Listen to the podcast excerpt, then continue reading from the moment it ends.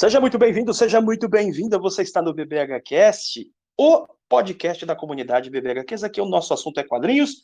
Hoje eu vou conversar com três celebridades aqui da nossa amada comunidade. Eu vou conversar com a Jéssica, eu vou conversar com o Murilo e também com o Ivner. Nós vamos falar sobre o quadrinho Guerra Civil, de Mark Millar e Steve McNiven. Tem muita coisa bacana para a gente conversar. Essa rapaziada estudou enlouquecidamente o material. Eu estou muito curioso para saber o que, que, eles têm a comentar sobre esse trabalho, que eu amo de paixão. Muita Eu não consigo compreender como existem algumas pessoas que dizem que Guerra Civil é um quadrinho ruim, um quadrinho sem qualidade. Na minha opinião, as pessoas não leram direito o quadrinho. É simplesmente essa a minha opinião, porque ele é um quadrinho muito bem escrito, na minha opinião, com um ritmo narrativo fantástico, e que tem uma importância, inclusive, é, num cenário ali pós 11 de setembro, né? E é impressionante, porque, sob vários aspectos, esse quadrinho continua absolutamente atual. Então, a gente vai conversar hoje sobre esse material aqui, vendo as opiniões de todo mundo. A galera aí que também está assistindo aqui com a gente vai poder participar com seus comentários. Vamos nessa, então. Eu vou começar, vou começar com as damas. As damas primeiro. E aí, Jéssica, tudo bem com você? Olá, Charles. Olá, pessoal. Boa noite. É... Assim, Guerra Civil, eu tenho um carinho muito especial por Guerra Civil, porque foi o primeiro quadrinho de super-heróis que eu li. E eu tenho muito que agradecer ao Charles, porque foi depois que eu descobri o Instagram dele que eu tipo, tive essa curiosidade de começar uma coleção de quadrinhos. Então, e fui começar por Guerra Civil mesmo. Então, eu tenho um carinho muito especial por Guerra Civil. Ah, sensacional. Eu, eu sempre falo né, para as pessoas que Guerra Civil é sim um bom quadrinho para começar. Inclusive, recomendo esse quadrinho como é, um material central daquilo que foi produzido na Marvel nos últimos 20 anos. E se a gente parar para pensar bem, esse quadrinho ele teve muita influência, não só pelo filme Guerra Civil, mas toda, toda a construção do MCU tem muito ali de Guerra Civil, né? Bom, Murilo, faça suas considerações iniciais. Oi, pessoal, tudo bem? Pessoal da comunidade, um, um prazer, uma honra enorme estar presente aqui com vocês no podcast. Uh, enfim, eu sou do time de si, né? Mas uh, Guerra Civil, para mim, é um quadrinho também maravilhoso né, espetacular. A gente vai comentar algumas coisas aqui relacionadas a esse quadrinho. Então, enfim, estou muito empolgado para que a gente possa é, debater juntos, para ouvir outras percepções, outras visões né, desse, desse, desse quadrinho. Enfim, é um aperitivo muito grande para quem está começando em buscar né, mais materiais. Como eu falei, como eu sou do time DC, né, eu sou é, é, é suspeito para falar de, dos heróis da DC, mas é, eu também comecei por Guerra Civil, assim como Jéssica, e isso me né, deu apetite para ir buscar outras coisas. Muito apetite, na verdade. Sensacional. É, é realmente um quadrinho que ele, ele, ele gera mesmo, né? ele instiga a gente. A gente fica muito impressionado com uma série de passagens do material, de, faz, de frases, né, de cenas. Eu, eu acredito que esse quadrinho ele tem esse potencial muito grande. Vamos conversar agora com o nosso é, é novíssimo integrante aqui da comunidade VHQs, o Ivner. Ivner, suas considerações iniciais sobre o trabalho. Boa noite, Charles. Boa noite a todos aí da comunidade. É, Para mim é um prazer imenso estar aqui com vocês pela primeira vez e eu espero que seja a primeira de várias. E comentar sobre guerra civil para mim é uma coisa muito boa, porque guerra civil eu comprei o, o material logo depois do filme, né? Em 2016 eu já havia começado a ler quadrinhos desde o finalzinho de 2014 mas a grande obra que eu posso dizer que eu peguei para ler mesmo foi Guerra Civil. E como todo bom garoto daquela idade, eu queria ver uma história onde tinha vários heróis é, é, se digladiando, eu queria ver as boas cenas de luta, o desenho estupendo do Steve McNiven, que dispensa apresentações. E Mas o que eu encontrei é, lendo Guerra Civil não era uma simples luta de um time contra o outro, mas questões ideológicas ali, e mesmo para um garoto é, de 15 anos, foi algo é, que abriu minha mente, principalmente no final, que nós vamos comentar, analisar aqui, mas tem tantas questões é, ideológicas de ordem moral que são estupendas, né? Eu tenho muito a falar sobre esse trabalho e é uma honra estar aqui com vocês. Sensacional. É, Jéssica, se a minha memória não me trai, é, eu me recordo de ter recomendado para você Guerra Civil e depois de você ter lido, eu me lembro vagamente assim de você ter comentado, talvez em alguma live, em algum momento, que a, a, a sua experiência de leitura em relação à Guerra Civil, ao quadrinho, foi muito superior ao que você viu no filme. Você percebeu o quadrinho com muito mais camadas, muito mais profundidade, muita muito mais coisa para analisar. Então, vou te fazer uma pergunta assim, bem difícil de responder. Na sua opinião, por que Guerra Civil é bom?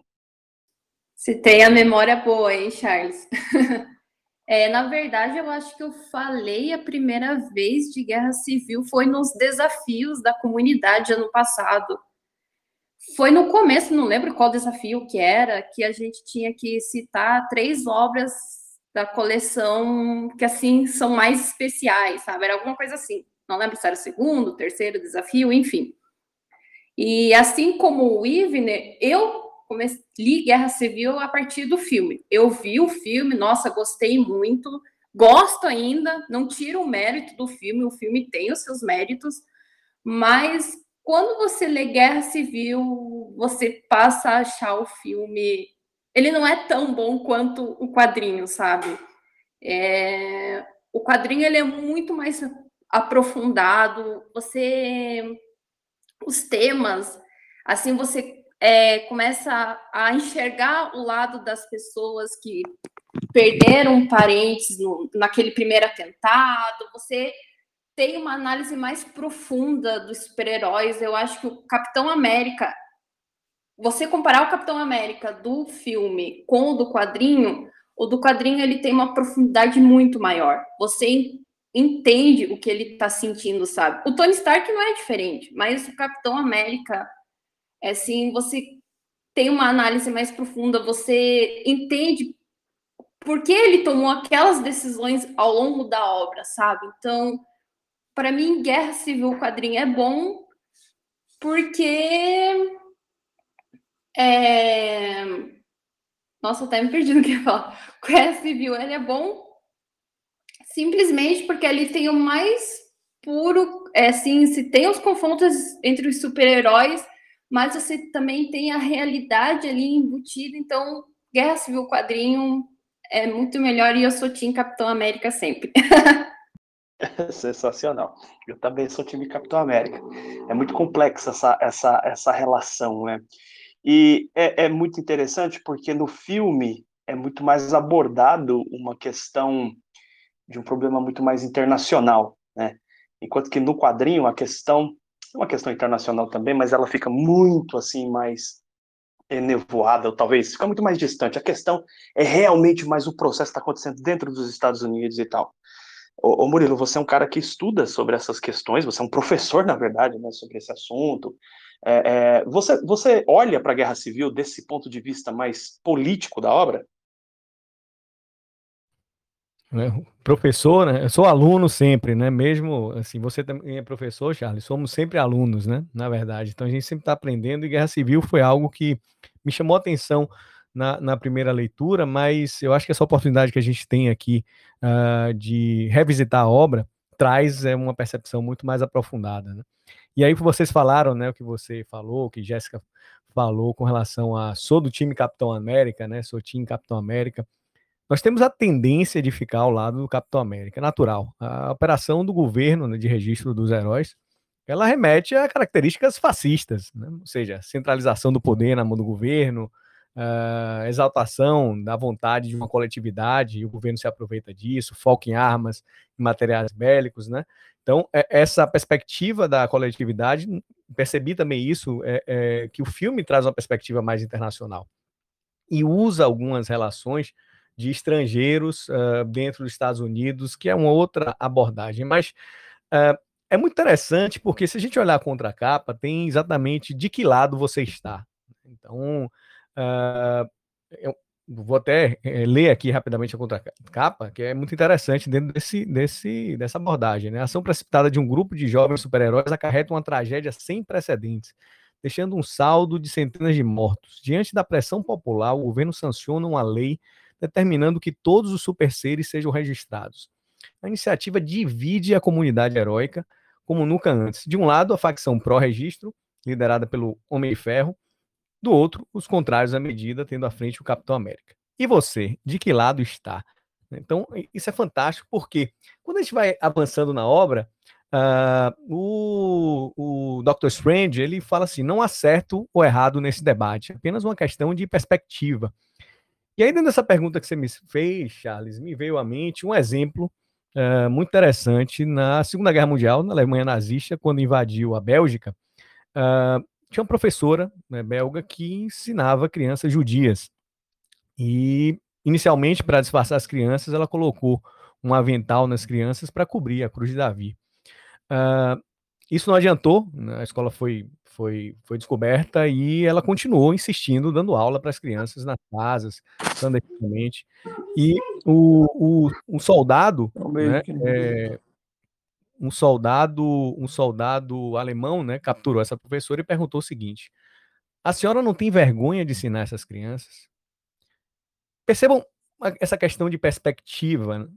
O, o, obviamente que não é uma defesa o antisionismo, hipótese alguma, é abominável, mas imagine a construção da verdade na cabeça desse soldado. Então, eu acho que se a gente começar a tentar entender uh, esse, esse viés da construção de verdades de um lado e de outro, até a própria capa do Guerra Civil é fantástica, porque tem o Homem-Aranha de um lado né, e o Homem-Aranha de outro. E, de fato, ele está nesse, nesse dilema. Né? A, a, evolução do personagem na obra é dentro desse dilema. Então, é, eu acho que é uma perspectiva muito interessante para gente, a gente é, ter uma atenção maior, uma próxima olhada, ampliar o nosso olhar nessa perspectiva. Embora eu tenha admitido e continuo admitindo que sou time Capitão América, eu concordo totalmente com você que a reflexão ela precisa ser profunda aí. Porque se a gente olhar especificamente para dentro do quadrinho, a gente vai ver uma situação ali muito curiosa. O que, que originou o desastre todo? Era um grupo de super-heróis, jovens super-heróis, atuando num, numa coisa assim, totalmente Big Brother, né? Era um reality show. E eles decidem, por uma questão midiática, enfrentar um grupo de vilões. Acontece que no meio dos vilões tinha o Nitro.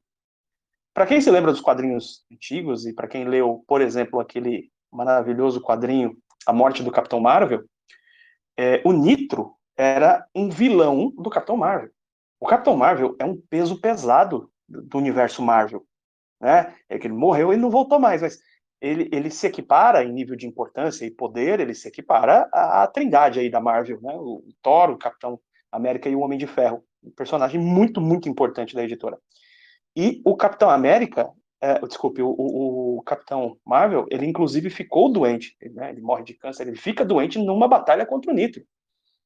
Então o Nitro é um vilão perigosíssimo, né? E a, a audácia desses jovens, né, a falta de prudência total é, é, é de enfrentar esses, esses, esses vilões, né, dentre eles o Nitro, faz explodir o ônibus ali, enfim, mata centenas de crianças. Então, é óbvio que a questão levantada pela população a, e, e, o próprio Tony Stark assumiu um determinado lado não é uma mera atitude oportunista, embora seja. O Stark se aproveita um pouco da situação, mas o, o nível de aproveitamento que ele tem da situação para que as coisas sejam do jeito que ele quer é ínfimo comparado à insegurança que as pessoas sentem ao ter um grupo de, de, de, de, adolescentes totalmente desmiolados que resolvem enfrentar um cara que é capaz de, que era capaz de enfrentar, sei lá, o, o Homem de Ferro propriamente, o Capitão América, um vilão perigosíssimo. Então, eu concordo com você totalmente que, embora eu, eu, eu escolhi o meu lado, depois de ler o quadrinho, e só escolhi depois de ter lido três vezes, mas escolhi o, o lado do Capitão América, é, é completamente é, é, importante, necessário e, e, compreensível a análise de ver o lado do Tony Stark, que também é uma situação muito complicada. Ô, Ivner, você comentou que você ali, adolescente, comprou esse material e ficou impressionado e tal, com, com as cenas e tal, a pancadaria que tem no quadrinho, que, como todo bom quadrinho de super-herói, tem também. Quais foram as cenas, assim, que te chamaram mais atenção na primeira lida, assim? Olha, Charles, é, várias cenas me chamaram atenção, mas uh, quando o Homem-Aranha revela a identidade, para mim é um, um, marco icônico, né? É um marco das histórias em quadrinhos, porque ver o Homem-Aranha daquele jeito, o cara que até mesmo na história fala isso, né? Quando é, o Demolidor, o Capitão América e o Hércules estão disfarçados sobre o fato do Homem-Aranha terem ido pro do fato do Homem-Aranha ter ido pro lado do Homem de Ferro, né?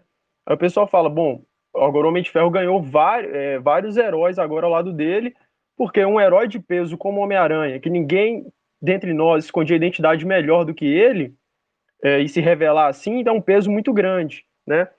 E tem várias cenas, né? As cenas de luta, o soco do, do, do, Homem de Ferro no Capitão América, que vai máscara, dente, para tudo quanto é canto, é, é, sensacional. São várias e várias lutas, né? Mas uma coisa que eu acho muito interessante, é, Charles, é que eu li esse material, como eu te falei, em 2016, e ao decorrer desses anos eu reli, né? Inclusive, nessa releitura minha foi a terceira ou segunda releitura, não me lembro bem. Mas dessa vez eu tentei olhar com um olhar mais crítico, né? É, ver de uma forma diferente. Até peguei uma folha, anotei alguns pontos interessantes. E o fato de você ter comentado aí sobre é, o Speedball e os Novos Guerreiros terem enfrentado esses vilões mostra o quê? Quando eles, os super vilões estão lá na casa, reunidos, tanto o Speedball quanto, o, quanto o resto da equipe está preocupado com a questão estética, né? Ah, é só o vilão do Capitão Marvel, como eles dizem, é só isso, né? E eles atacam mesmo assim de forma, de forma é, precipitada e inconsequente. Tanto que depois é, que o Nitro é, causa aquela explosão, tem o, o, o, incidente com o Tocha Humana, né? Onde ele é atacado, as pessoas questionam ele sobre ele matar crianças, ele fala, não, mas não tem nada a ver com speedball, né? E aí que entra uma questão muito interessante. Só que uma coisa que eu gostaria de chamar a atenção é, para todos que estão nos, é, nos ouvindo é que eu pude perceber quando o Capitão América ele vai confrontar a Maria Hill, é, eu quero que vocês percebam que, no fundo, a cor que representa o Capitão América é o azul, e a, o pessoal da SHIELD é uma cor vermelha. O que, que a gente pode tirar disso? O azul, obviamente, do Capitão América, o vermelho do Homem de Ferro, mas se vocês pararem para pensar, a, a, cor que o Capitão América tá não é uma cor tão forte quanto o vermelho que representa uma ameaça. Ao menos eu tirei essa, essa, essa conclusão. E se, você, se vocês pararem para pensar, não tem nenhum é, é, é, de fundo nenhum color, nenhuma coloração em branco, porque não há paz aqui, né? Então acho que são pequenas coisas que eu acho muito interessante. Eu só pude perceber nessa terceira releitura, né? É, essa questão das cores. E são tantos elementos que, novos que eu tirei daqui dessa nova releitura que vou adorar é, compartilhar com vocês. Sensacional. Eu, eu tenho, tenho um momento nesse quadrinho, acho que o Ivner levantou um momento muito importante, que é esse trabalho de cores, né? Aliás, o, o, quadrinho como um todo, ele tem vários momentos, né, sombrios, né? Você vê as cores do quadrinho, ele é muito sombria o tempo todo. É, mas tem um momento, esse quadrinho para mim ele é recheado de momentos arrepiantes. O que, que eu chamo de momentos arrepiantes? Momentos que cada vez que eu leio, eu literalmente arrepio. o que eu lembro, só de falar, me provoca algum tipo eh, de arrepio mesmo. E um desses momentos, para mim, muito forte, é exatamente quando o Capitão América confronta a Maria Hill, e a Maria Hill manda os soldados da SHIELD né, pegarem o Capitão América, ele manda todo, fala, baixem as armas, tipo assim, vocês não têm a menor chance contra mim. E eu acho sensacional a sequência que é, é, existe nessa cena que você vê o, o, Capitão América fugindo da base da Shield, cai no, no, num avião ali, o cara faz um xingamento, ele, cuidado com essa boca, filho, continue pilotando. Eu, eu acho essa cena simplesmente espetacular. A estrutura do quadrinho ela é toda feita com uma concepção cinematográfica mesmo, né? Esses cortes horizontalizados e tal, isso tudo é, não só acelera o tempo de leitura, como já dá claramente, né, uma, um indício ali de aspecto cinematográfico.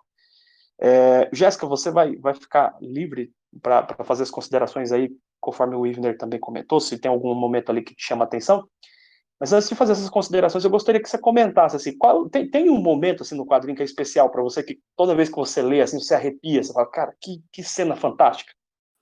É, eu queria só complementar o que o Murilo já falou, o Ivner também. Quando a minha experiência de leitura, quando eu eu li a primeira vez, eu acho que até já comentei em alguma live, assim, alguma coisa na comunidade.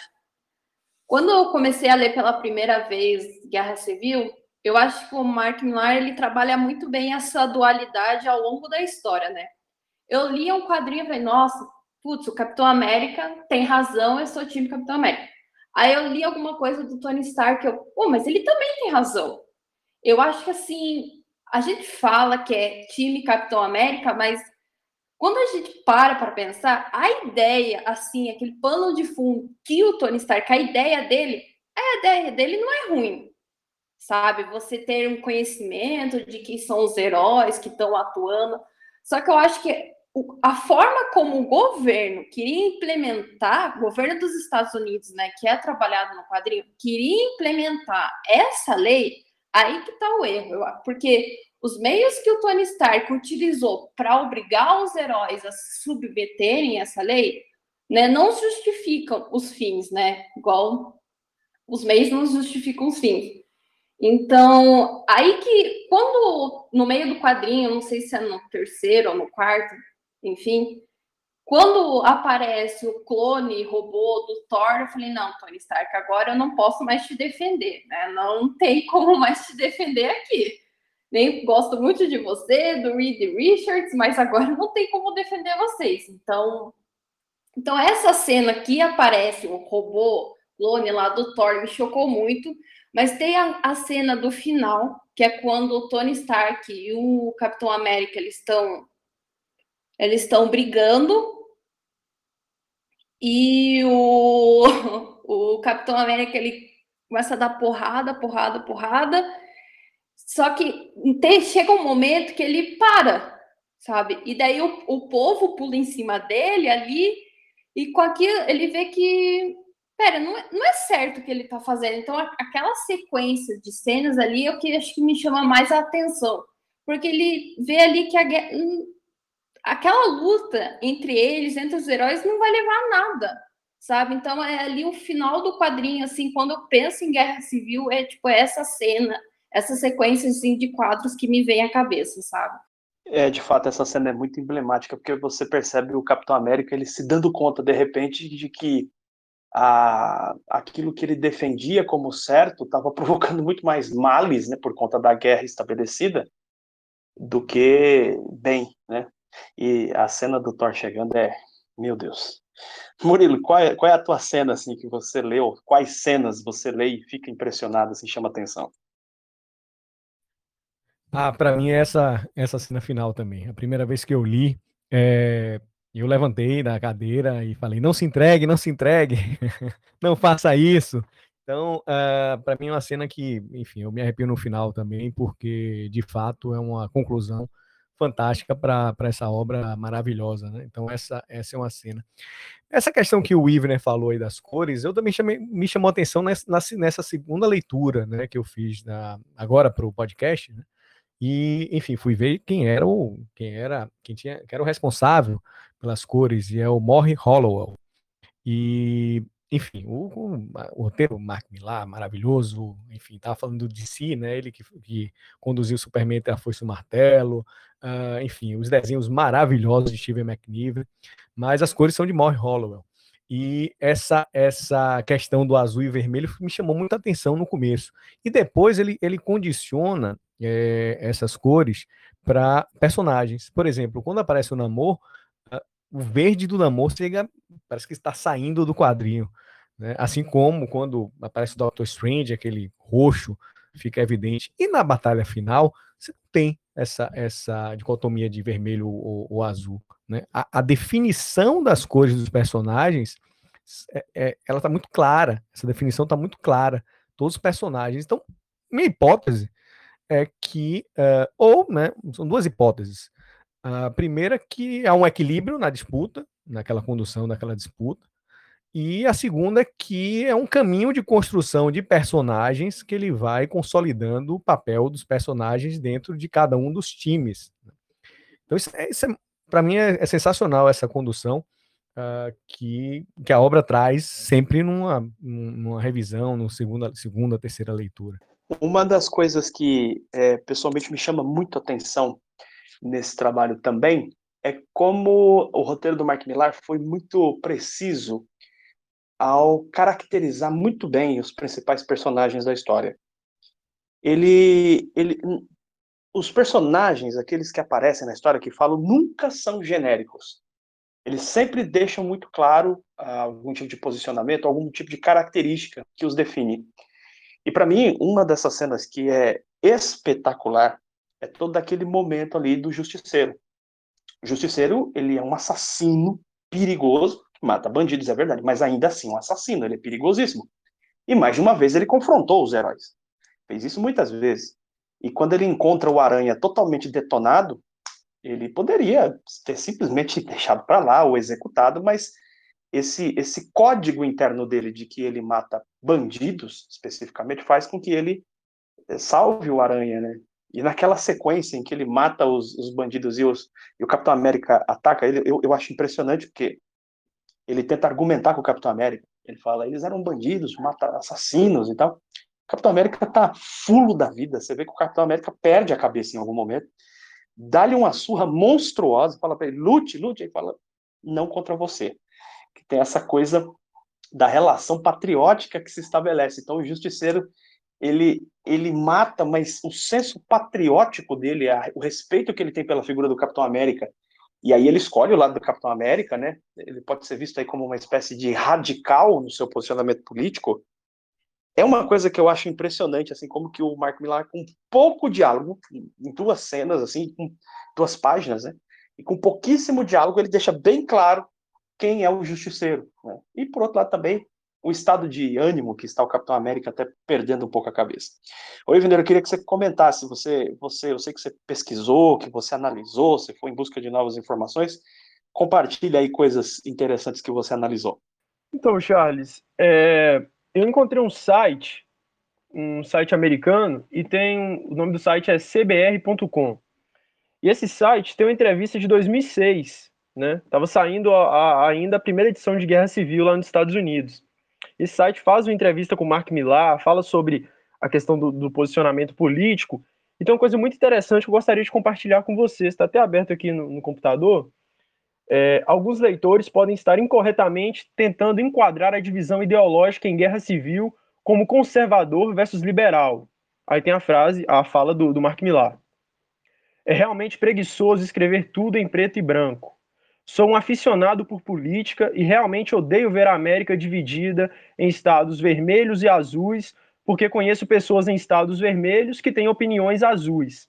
E todos nós somos muito complexos. Ninguém pode realmente ser descrito como liberal ou como um conservador. Sou um liberal, mas às vezes acredito totalmente na pena de morte. As pessoas são mais complexas do que você pensa. Eu queria fazer a mesma coisa com os super-heróis. E eu acho que isso aqui é, transparece no trabalho do, do Mark Millar, né? Essa questão da complexidade. A gente estava falando sobre lados aí na hora de escolher, a Jéssica falou, você também, Charles, o Murilo falou. E eu lembro quando eu li, porque eu sou, meu personagem preferido é o Homem-Aranha, né? Então, quando eu li, eu fiquei pensando, pô, o Homem-Aranha está do lado do Homem de Ferro, vamos ver o que o lado do Homem de Ferro tem a oferecer, né? Mas, lendo a história, eu comecei a falar, não, não é por aí esse lado do Homem de Ferro. Tanto que a Jéssica citou essa questão da centralização é, é, é, do poder, o que o, o governo americano estava fazendo, eu falei, não. Eu comecei a ficar do lado do, do, do Capitão América, né? Tanto que depois tem a, a redenção do Homem-Aranha, que eu acho que é um, um trabalho de complexidade muito grande. Porque das duas primeiras vezes que eu li, eu pensei, poxa, mas o Homem-Aranha é um, um, personagem que, que tem todos esses, esses códigos, né, esses valores morais, por que, que ele vai entregar a identidade dele desse jeito? Tanto que na, na primeira disputa, o Capitão América comenta com ele, né? É, ele fala, ah, Capitão, você tem que é, você tem que entender melhor a questão e tudo mais. O Capitão fala assim, você não vem falar disso comigo, porque como é que você se sente sabendo que o Homem-Areia tem o endereço da Tia May e da Mary Jane, né? E, e aí eu fui entender nessa releitura uma coisa muito interessante. O Homem-Aranha, lendo a coleção clássica Marvel, ele comete muitos erros no início da carreira dele, né? Muitos erros. Ele não tem a, a, a moralidade dele, que nós conhecemos hoje, já estabelecida. Não, ele é um, um, um personagem que, que, vai se encontrando, um garoto que vai se encontrando. E nada mais justo do que um personagem como ele errar e depois admitir esse erro e buscar melhorar. E é o que acontece aqui, quando ele vê que ele estava errado apoiando o Homem de Ferro. Mas, é, Charles, quando eu li a primeira vez, acho que o que me fez é, é, dar uma tra destravar meu cérebro para o que Guerra Civil realmente era, foi a cena final do Capitão América se entregando, né? O Homem-Aranha fala com ele, não, mas nós estamos ganhando a batalha. Aí o Capitão América fala, nós estamos ganhando tudo, menos a discussão. Isso, para mim, definiu todo o trabalho, toda essa questão de complexidade que o Mila é, é, estabelece para os seus, seus personagens, né?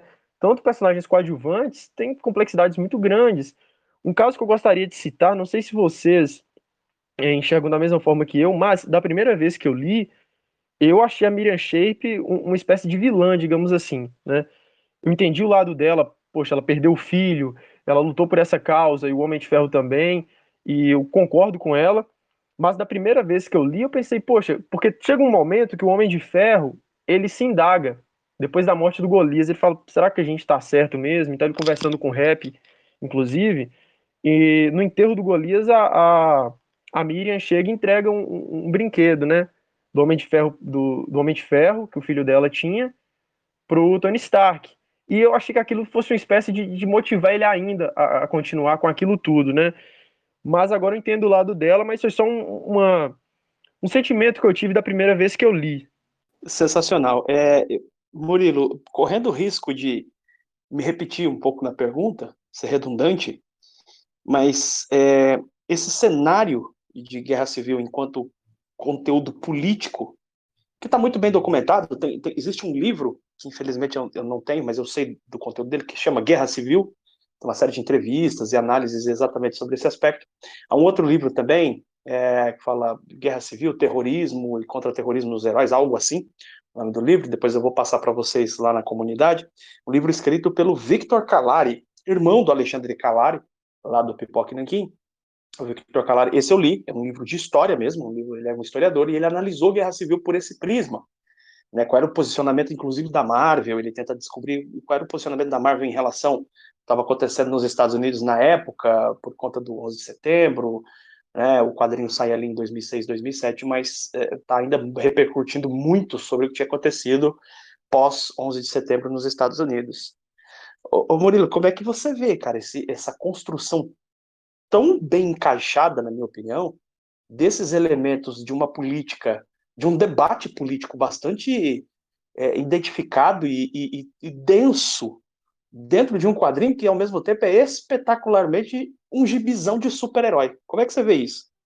É, de fato, essa é uma, é uma análise que a gente acaba fazendo, uma questão que a gente acaba precisando abordar, porque realmente vivemos em um mundo, acho que Mark Millar foi até uh, visionário para perceber que a sociedade mundial uh, vive um, um, um, caminho de um movimento, movimentos né, questionadores com relação a verdades uh, fundamentais como a própria democracia, né, a necessidade de um governo regulador mais forte, um governo que é, de fato vai controlar as ações das pessoas, porque as pessoas são incontroláveis, as vontades individuais superam a coletividade, então é preciso ter uma, uma condução uma condução mais, mais rígida. Mas é, se a gente pensar na perspectiva do indivíduo, dos seres humanos, os seres humanos eles se apoiam em, algumas, em alguns caminhos, né? O caminho da cultura, a cultura é algo muito impregnado, uh, não é algo que nasce com a gente, mas é construído na gente pressupostos teóricos que a gente tem pelas leituras que a gente faz, pelo ambiente que a gente vive, pela nossa família, e processos é, cognitivos. Né? Mas, na verdade, a gente, é, como a gente vive numa era dessa polaridade na sociedade mundial como um todo, nós nos tornamos escravos dessas próprias verdades. Então, eu, eu, eu consigo associar isso muito bem em guerra civil, que todos eles viram escravos das verdades que eles admitem como únicas verdades. Então é muito interessante esse, essa, essa abordagem. Como eu falei, Mark Millar foi visionário, uh, de fato, porque ele anteviu um movimento mundial que, de fato, os Estados Unidos já apresentavam de uma certa forma, mas uh, isso está cada vez mais forte em termos dessas construções de pós-verdades, de a minha verdade é melhor que a sua, ou a minha é a única verdade. Então, é fantástico esse quadrinho em termos de, de dessa, dessa abordagem de fato. Legal, eu vou até pedir para o Ivner, é, mais rápido possível, a gente vai aceitar as pessoas ali no Facebook, que ainda não conseguimos fazer isso, mas vamos fazer, o Ivner postar, tanto no, no grupo aqui mesmo do Telegram, quanto ali é, no Facebook, postar essa, esse, esse texto que ele analisou lá do site CBR. Jéssica, o que, que você pensa de tudo isso? O que, que você analisou? O que, que você viu de diferente que foi dito até agora? Eu concordo com tudo que os meninos falaram, que o Ivan, o Murilo e você, Charles, falaram, e guerra civil é isso que faz a gente estar tá aqui num sábado à noite discutindo, né? É uma, é uma obra é, estritamente, acho que é estritamente essencial, eu acho que para quem gosta desse de super-heróis, não super-heróis em si, né? Eu acho que o Mark Millar ele faz, assim como o Murilo falou, ele faz uma releitura do mundo daquela do que a gente está vivendo hoje, né? Então, muito do que está acontecendo é concordo com o Murilo, o Mark Millar foi visionário mesmo. Então, eu acho que os desenhos do Steve McNiven também contribuem muito para isso. Eu acho que ele consegue passar nos desenhos dele, assim, realmente as, as feições que ele, que ele coloca nos super-heróis, sabe? Parece que eu tava sentindo a dor do Capitão América, sabe? Então, tudo isso contribui para essa história ser maravilhosa. Então, eu concordo com o que vocês falaram. Ô, ô Ivner, eu queria saber de você o seguinte: como é que você vê a, hoje existe muito, né, esse debate até na política, chamar ou você é, é lado tal ou lado tal, então você é um isentão, né? Esse termo que também é, é, é, só mais uma forma de radicalização, não é? Como disse muito bem, como você disse muito bem na sua pesquisa que você analisou, Mark Millar acerta muito quando diz que nós somos muito mais complexos, né? Do que você dizer que você desse time ou daquele time. A gente é muito mais complexo, claro. É, como é que você vê esse lado, entre aspas, isentão dos X-Men na história? Bom, Charles, é, foi uma coisa até que me surpreendeu de início, o fato dos X-Men não se posicionarem, né? Uh, embora alguns deles se posicionem, tanto que tem um bispo lá, que chega a entrar pro, pro lado do Homem de Ferro, mas depois eu até conseguir compreender, né? Tem até uma... Quando o Tony Stark está conversando com, com, a, com a Cristal, é com a Cristal mesmo? Me corrija se eu estiver errado. Não, perdão, é com a, com a Emma, né? Ele conversa com ela e ela fala, tá, mas onde é que estavam os Vingadores quando é, houve genocídio em Genosha, né? Quando nós estávamos sendo perseguidos e tudo mais. E eu achei que é plausível porque você, o, o mundo já temia os X-Men, né? Perseguiam eles uh, por uma questão preconceituosa. Então, se a gente parar para pensar, o fato dos X-Men não se posicionarem é um fato deles não estabelecerem um preconceito também. Nós podemos pegar por essa ótica, né?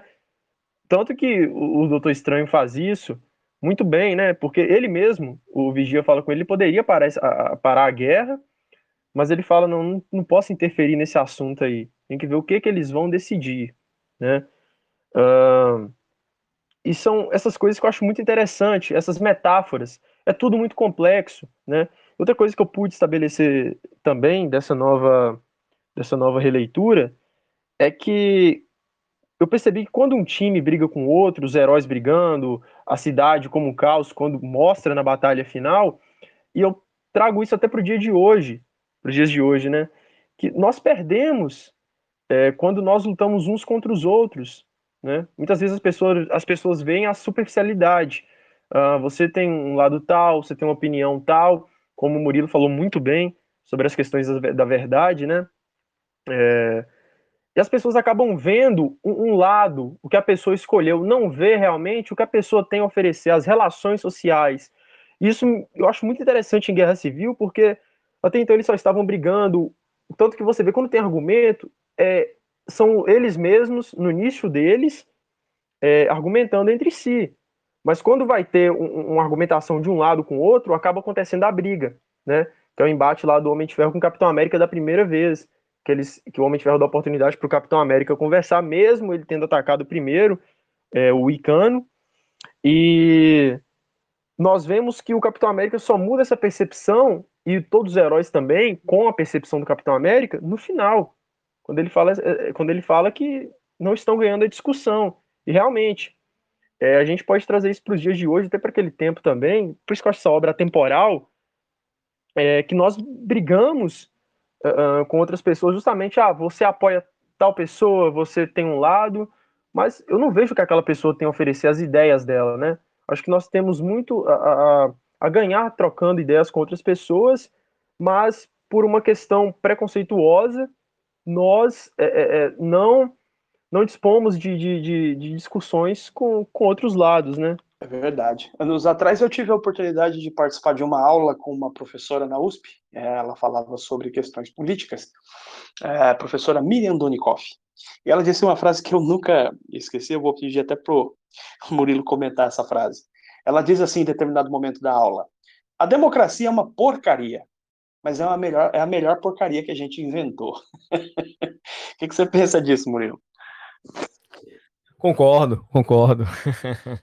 A gente pode questionar uma série de, de problemas no regime democrático, né? principalmente na, na democracia participativa, mas, enfim, é, é o que mais se aproxima de algo que, uh, que traz essa perspectiva da liberdade para as pessoas.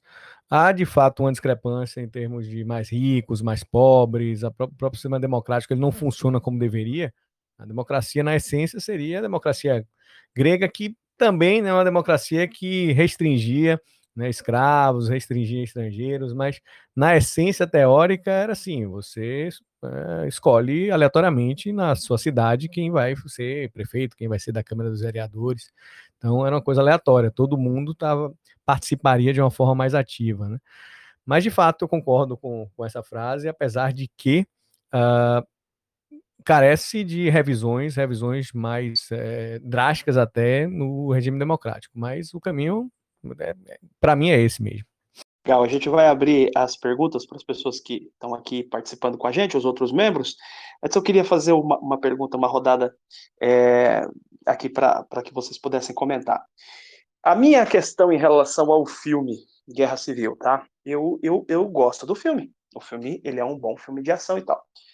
Mas a gente vê que quando a gente lê Guerra Civil com atenção, e claro, contextualizando tudo o que aconteceu no mundo nos últimos 20 anos e que acontece precisamente agora, é impossível você não perceber os elementos políticos que estão presentes, né? A, posicionamento, não vamos chamar nem de posicionamento, mas talvez o alerta, né? A sinalização que a, a obra toda constrói dentro desse material que é uma coisa que eu acho, repito, eu acho absolutamente impressionante como eles conseguiram, durante anos, trabalhar todas as equipes editoriais, né? Já comentei isso várias vezes. Para a guerra civil acontecer, eles tinham que tirar os pesos pesados da história, porque se o Thor está de um lado, né, a guerra acabava, como de fato quase acabou só com o clone. Imagine com Thor, de fato, né? É, tem que tirar o Hulk da história, e eles organizaram isso, mandaram o Hulk lá para sacar outro planeta, é, mataram temporariamente o Thor para que a coisa toda se organizasse. É, mas o que eu quero dizer é o seguinte: eu, eu tenho uma clara sensação de que o filme, e, e aqui eu não, não quero ser injusto, é claro que é muito difícil você adaptar isso para um filme, essa complexidade toda para um filme. Eu estou levando isso em consideração no meu comentário.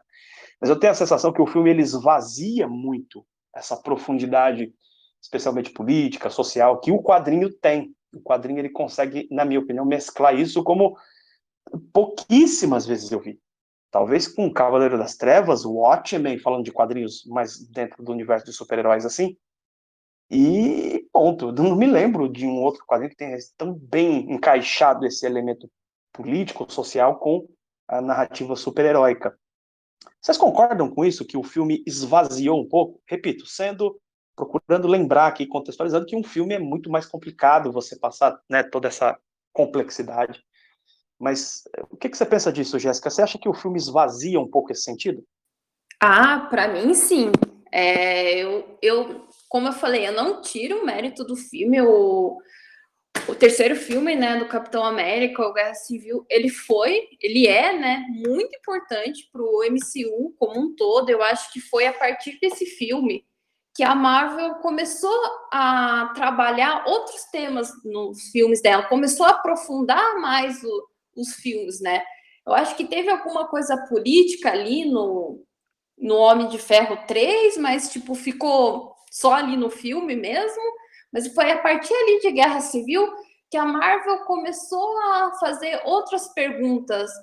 É, o que, que acontece quando há uma batalha no meio de uma cidade? O que, que acontece com a cidade? O que que, quais são as consequências disso para a população? Então, acho que foi a partir daí de Guerra Civil que a Marvel começou a jogar essas perguntas, fazer esses questionamentos para os telespectadores, porque a gente sabe que o, o, quem consome quadrinhos, o povo que consome os quadrinhos, é diferente de quem está indo lá só para assistir o filme e que não vai ler o quadrinho, sabe? Então, para mim, a Guerra Civil, o filme tem os seus méritos, com certeza, mas também o filme ele não poderia ser tão profundo como foi o quadrinho, porque muitas das coisas que estavam acontecendo no, C, no ICM eram diferentes do que estava acontecendo no quadrinho, né? Então, acho que já não poderia ser tão profundo a partir disso. Mas eu acho que sim, ele é um filme importante porque a gente vê que até hoje a Marvel fala dessas questões políticas. A gente viu isso né, agora na, na série do Falcão e Soldado Invernal, que tem muita coisa política envolvida. Então, acho que ele é aí a guinada que a Marvel deu para começar a abordar mais política, assim, no, nos filmes. Então, não tira o mérito do filme, ele é importante, mas com certeza o quadrinho ele tem essa maior profundidade nesses temas quando a gente compara com o filme. O que, que você pensa disso, Ivner? Esse possível é, esvaziamento do filme em relação à HQ?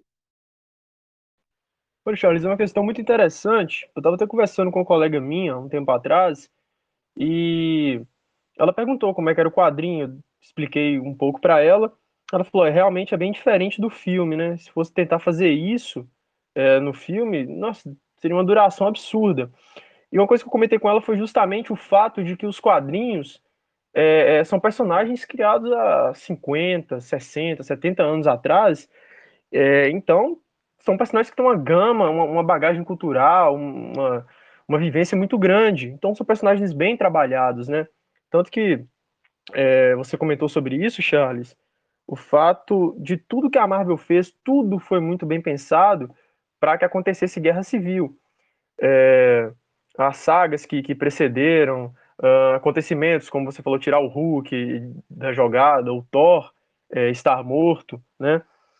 Uh, e eu acho que o filme, não, o filme eu acho muito bom, né? Gosto muito do filme, é sensacional.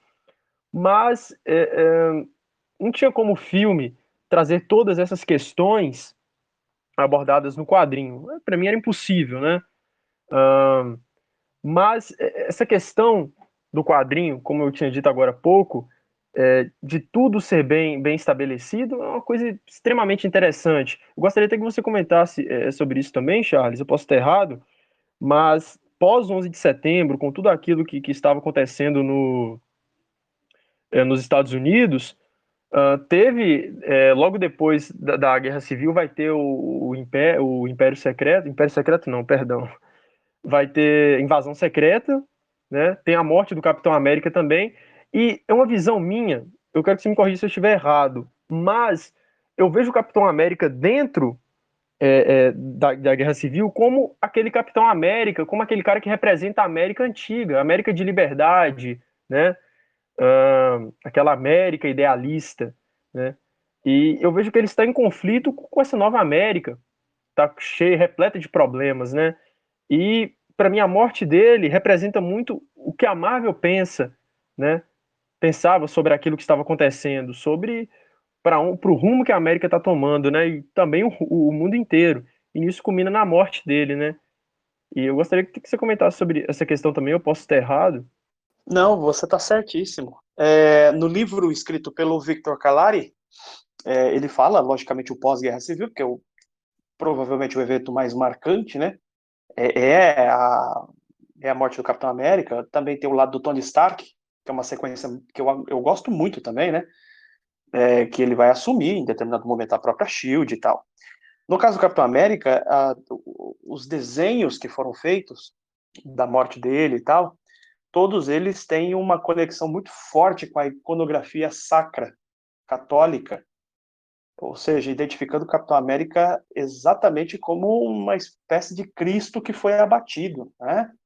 Então, é, mais um elemento que fica claro para mim que todo tudo isso que cerca, né, todas as séries ali que vão cercar a Guerra Civil tem esse aspecto dessa, como vamos dizer assim, dessa personificação de determinados ideais ou espírito, é, no caso nacionalista, no Capitão América, como se a América estivesse morrendo mesmo, um certo, um certo tipo de América, um certo tipo de ideia de América, tivesse morrido ali com o Capitão América.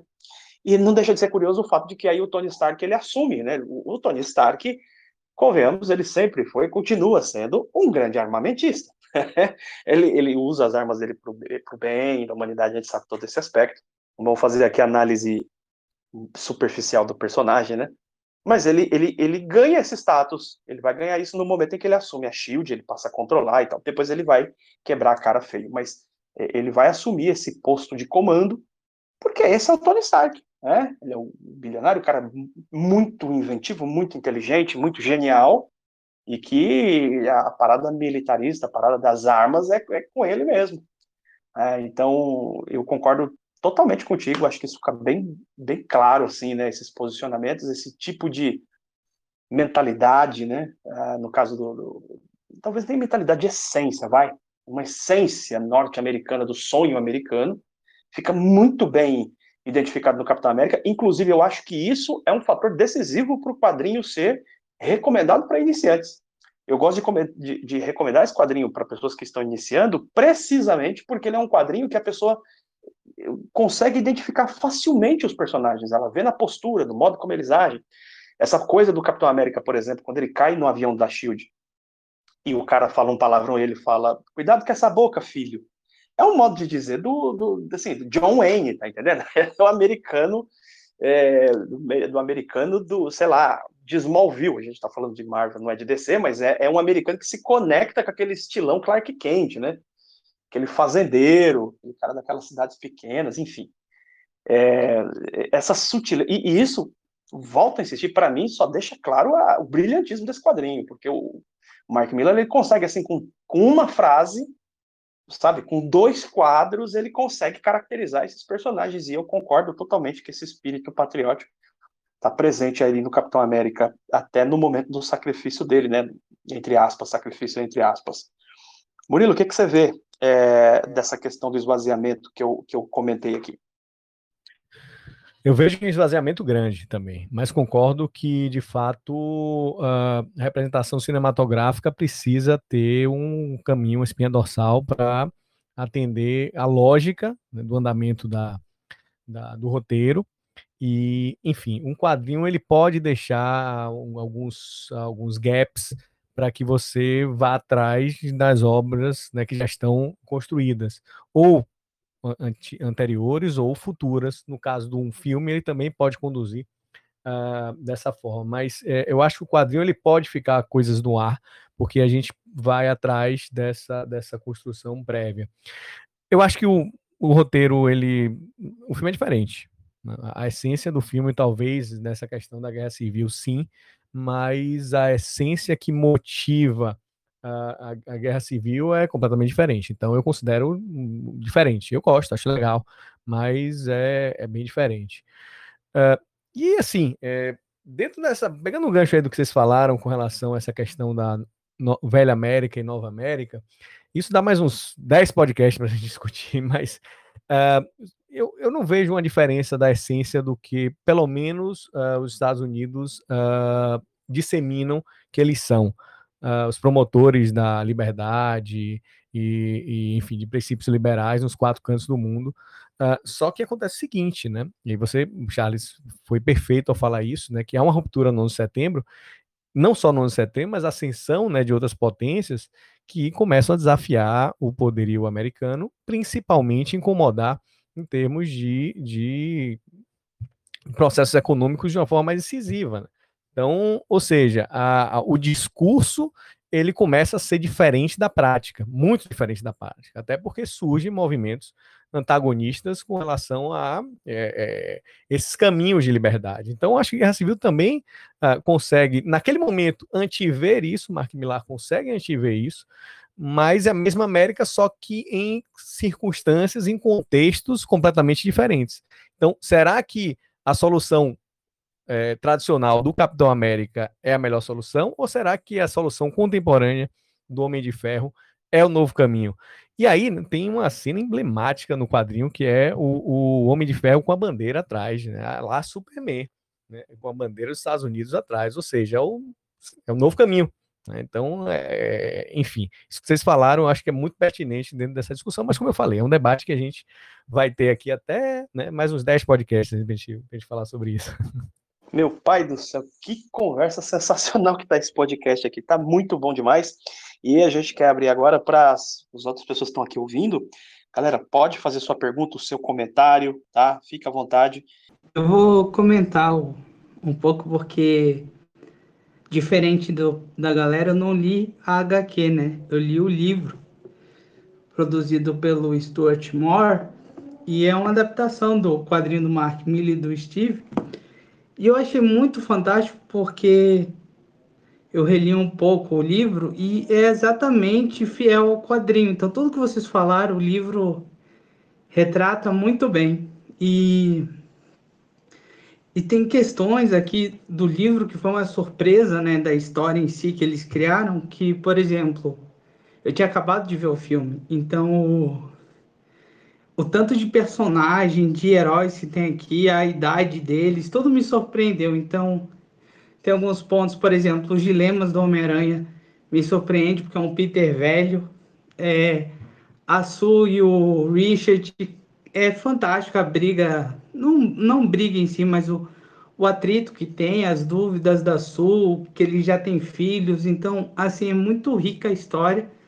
É, é algo que surpreende. E o Murilo falou, e eu concordo com ele, no ponto que o filme em si, ele. Eu coloquei isso para mim, né? Para não criar críticas muito ferrenhas, eu coloquei que ele é o.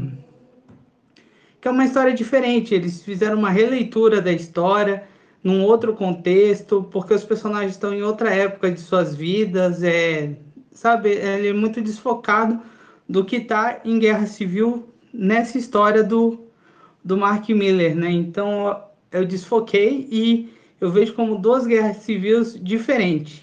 E essa daqui do Stuart, ela tem muito mais profundidade, riqueza, é, tanto de cada personagem, né? Vocês falaram do, do Capitão América e do Homem de Ferro, tanto, tanto o Stark quanto o, o o Capitão América eu vi eles muito mais ricos na leitura do que no filme em si, né? Eu acho as personalidades deles um pouco diferentes.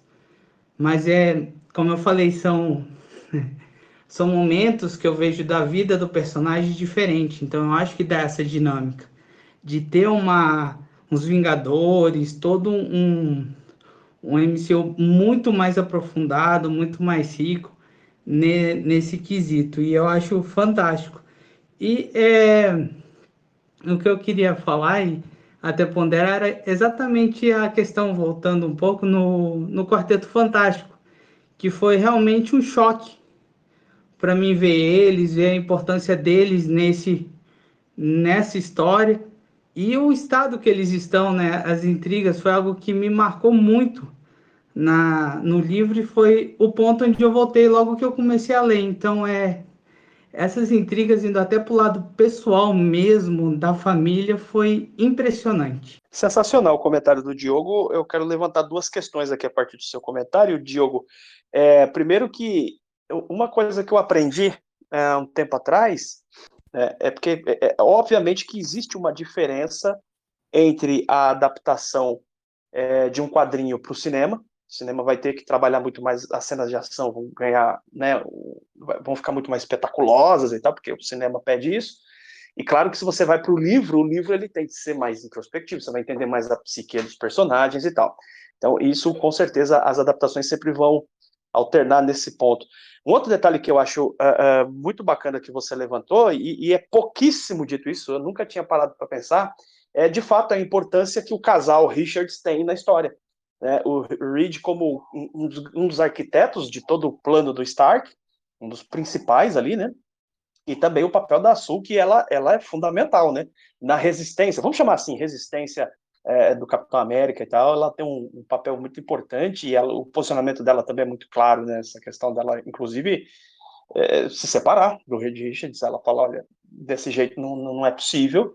Ela vai embora mesmo e ela faz, inclusive, articulações diplomáticas, né, com, com o Namor e tal. A presença do Namor passa a ser de muita importância nesse conflito. Vamos lá, quem quer falar? Eu queria levantar uma questão e tecer um comentário, né? Porque o quadrinho é cheio de simbolismo do começo ao fim, e especialmente no, no começo do, do bate-papo, que o pessoal destacou muito a edição final, número 7, né? Na batalha final ali. A pergunta, eu, até o, o Murilo pode ajudar nesse sentido, se vocês veem que a Marvel ela se posiciona ou não, é, dando, dando sua opinião sobre o que aconteceu nos Estados Unidos naquele período, e se, se ela usa, vocês acham que ela usa o Homem-Aranha para, para o seu posicionamento? Tanto que na capa vocês têm destacado a capa que o Homem-Aranha ele é dividido com dois uniformes, um uniforme dado pelo Stark, o outro o uniforme original, na qual ele toma o lado do Capitão América depois que ele muda de ideia. Né? E vocês acham que a Marvel se posiciona com respeito ao que ela acredita ser o certo? E o meu comentário e a respeito do, dos simbolismos. Né? Nesse final, é, eu vejo a Marvel simbolizando, né, mostrando quem são os verdadeiros heróis. Porque nessa luta final, quem impede o Capitão América de dar, por assim dizer, um golpe final no Tony Stark são bombeiros, paramédicos e policiais, que foram as pessoas que estavam ativamente trabalhando para a segurança das pessoas durante o atentado terrorista, né? Então é, no meu ponto de vista, eu vejo que a Marvel ela destaca que os verdadeiros heróis são o povo de bem que procura trabalhar em prol do próximo, né? E enquanto os políticos discutem o futuro das pessoas por mero interesse. Quem se candidata? Vamos lá. É, eu acho que você já respondeu, Diogo. E eu, de fato, não tinha feito essa associação. Maravilhosa essa sua percepção com relação às figuras que, de fato, representam essa relação do, do de que, quem uh, faz a diferença. Então, é, eu acho que você respondeu. Eu acho que isso fez a diferença na decisão do, do Capitão América para perceber que a coisa ia para um lado totalmente diferente da essência do que ele estava uh, lutando. E ele se viu envolvido de uma forma tão intensa que ele não percebeu também. E isso é retratado, que nenhum dos dois lados percebe uh, que está envolvido uma disputa diferente da essência do que eles deveri deveriam uh, conduzir. Então, enfim, muito obrigado por essa, por essa observação, porque eu acho que é sensacional essa sua, sua visão e a sua interpretação.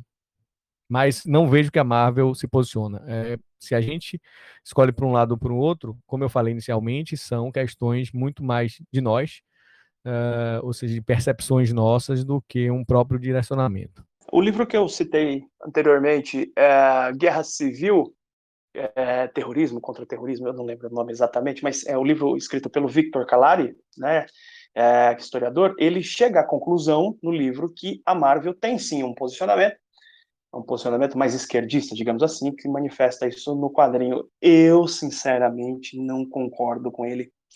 A minha opinião é que, de fato, o, o quadrinho deixa a coisa muito mais. A, a situação muito mais em aberto. Me parece que essa é a proposta, inclusive, do Mark Millar, exatamente dizer aquilo que o Ivner comentou lá atrás, que as coisas não são simples, as coisas não são preto e branco, as coisas são complexas, né? E, e, e claro que cada um tem o seu posicionamento, acredita que essa coisa seja certa ou, ou que aquela seja errada, mas você pode interpretar a própria. É, o fato do, do, Capitão América se entregar pode ser exatamente é, é, entendido como um gesto do Capitão América de perceber, falar, cara, o meu posicionamento rígido está destruindo o meu país, tem pessoas morrendo, é, a questão não se resolve, E quer saber de uma coisa? Eu só sei que nada sei. Para mim, é, é essa a, atitude do Capitão América. É um, um comprometimento com a incerteza. Assim, ah, eu tenho os meus posicionamentos, tenho aquilo que eu acredito, mas eu não sei mais afirmar se o que eu acredito é a coisa certa, ou se pelo menos eu executo aquilo que eu acredito em ações da maneira certa. Essa é a minha visão. Vamos para o último comentário. Quem gostaria de perguntar ou comentar? Eu acho que guerra civil vai em muitos pontos, principalmente a questão política, que se você falou dos isentos, né? Eu vou me referir a esses isentos e a falar que o Ivner falou, que tem aqui nessa versão que eu tenho da Salvat, que ele fala que existem é, vermelho, quem está do lado vermelho existem azuis e, e quem tem azuis existem vermelhos. E você vê essa mudança de troca em muitos dos lados. Como, por exemplo, no time do Stark, a, o Homem-Aranha, que retratado pelo Steve McNiven, eu senti o Homem-Aranha do lado do Homem de Ferro, um Homem-Aranha soberbo. Você vê em muitas falas, o Mark Millar consegue colocar um, o Homem-Aranha falando com um tom de com soberba para cima do Capitão América, para cima de outros heróis do Team Cap, mas que a partir de um desgosto dele, né, que foi a morte do Golias, ele resolveu mudar de lado. E também a Sul, que não concorda com os, com os, é, os procedimentos né, do, seu, do seu time, principalmente pela aceitação do seu marido, que é o Reed Richards, e ela acaba mudando de lado. E na isentação, você falou dos X-Men, mas também tem um Doutor Estranho, que durante um fala, acho que do Murilo, ele diz que ah, no que ele sente de roxo, tá ele, eu vou abrir aqui o quadrinho, tá ele o o Arthur, né, o Vigia no Ártico, e eles e eles dizem que ele não pode fazer nada. Ele até poderia chegar, gente, acabou. Bora parar com isso, não vai resolver em nada. Mas não. Quem tem que resolver são eles. O problema está com eles. Quem tem que, as únicas pessoas que podem resolver são os próprios super seres. Eu não tenho nada a ver. Quem tem que resolver são os próprios. É verdade. Então a gente vê mais uma vez, né, que até esse, esse posicionamento ele, ele aumenta essa complexidade da obra. Jéssica, considerações finais. Primeiro, eu gostaria de agradecer a, a você, Charles, por ter convidado a participar mais ativamente né, desse, desse debate. Quadrinhos é isso, é a gente ficar debatendo, e Guerra Civil até hoje é uma das obras do que eu já, do pouco que eu já li, né, que eu mais gosto, e acho que cada vez que a gente relê essa obra, a gente vai enxergar coisas diferentes, vai analisar mais profundamente. E é isso, agradecer todo mundo aí que tá que ficou até agora escutando a gente. E é isso. Legal demais. Murilo, suas considerações finais. Também agradecer, obrigado Charles pela, pela oportunidade, até pela ideia do podcast. Né, pela, é, é, essa questão do podcast ela é muito interessante porque a gente é, consegue não só expor a nossa visão ou a nossa interpretação, mas ouvir outras interpretações, debater sobre temas. Isso é fantástico e fundamental na, na condução do nosso, do nosso aprendizado, das nossas leituras. Então, de fato, é um projeto Vida Longa podcast, Vida, Longa comunidade BBHQ. E é isso, estamos juntos até, os fim dos, até o fim dos tempos. Né? Sensacional. E você, Wivner, o que você achou da sua primeira participação? Já comentando aí no podcast, como foi para você? Considerações finais. Então, para mim foi sensacional. É, ter entrado, fui muito bem recebido por todos. É uma vibe sensacional, como já havia comentado com você. Eu achei muito interessante é, o modo é, de comportamento das pessoas, a maturidade em discutir ideias, tanto que discutimos aqui, né? Teve pontos políticos, uh, morais, eu achei sensacional. A fala de todos, achei de extrema pertinência. E a vibe aqui só intensifica o que já é no seu canal de YouTube, é, no Instagram. E para mim é um prazer imenso, foi uma experiência sensacional é, participar desse podcast. Uh, e como o Murilo disse, Uh, vida longa ao podcast, né? Vida longa à comunidade.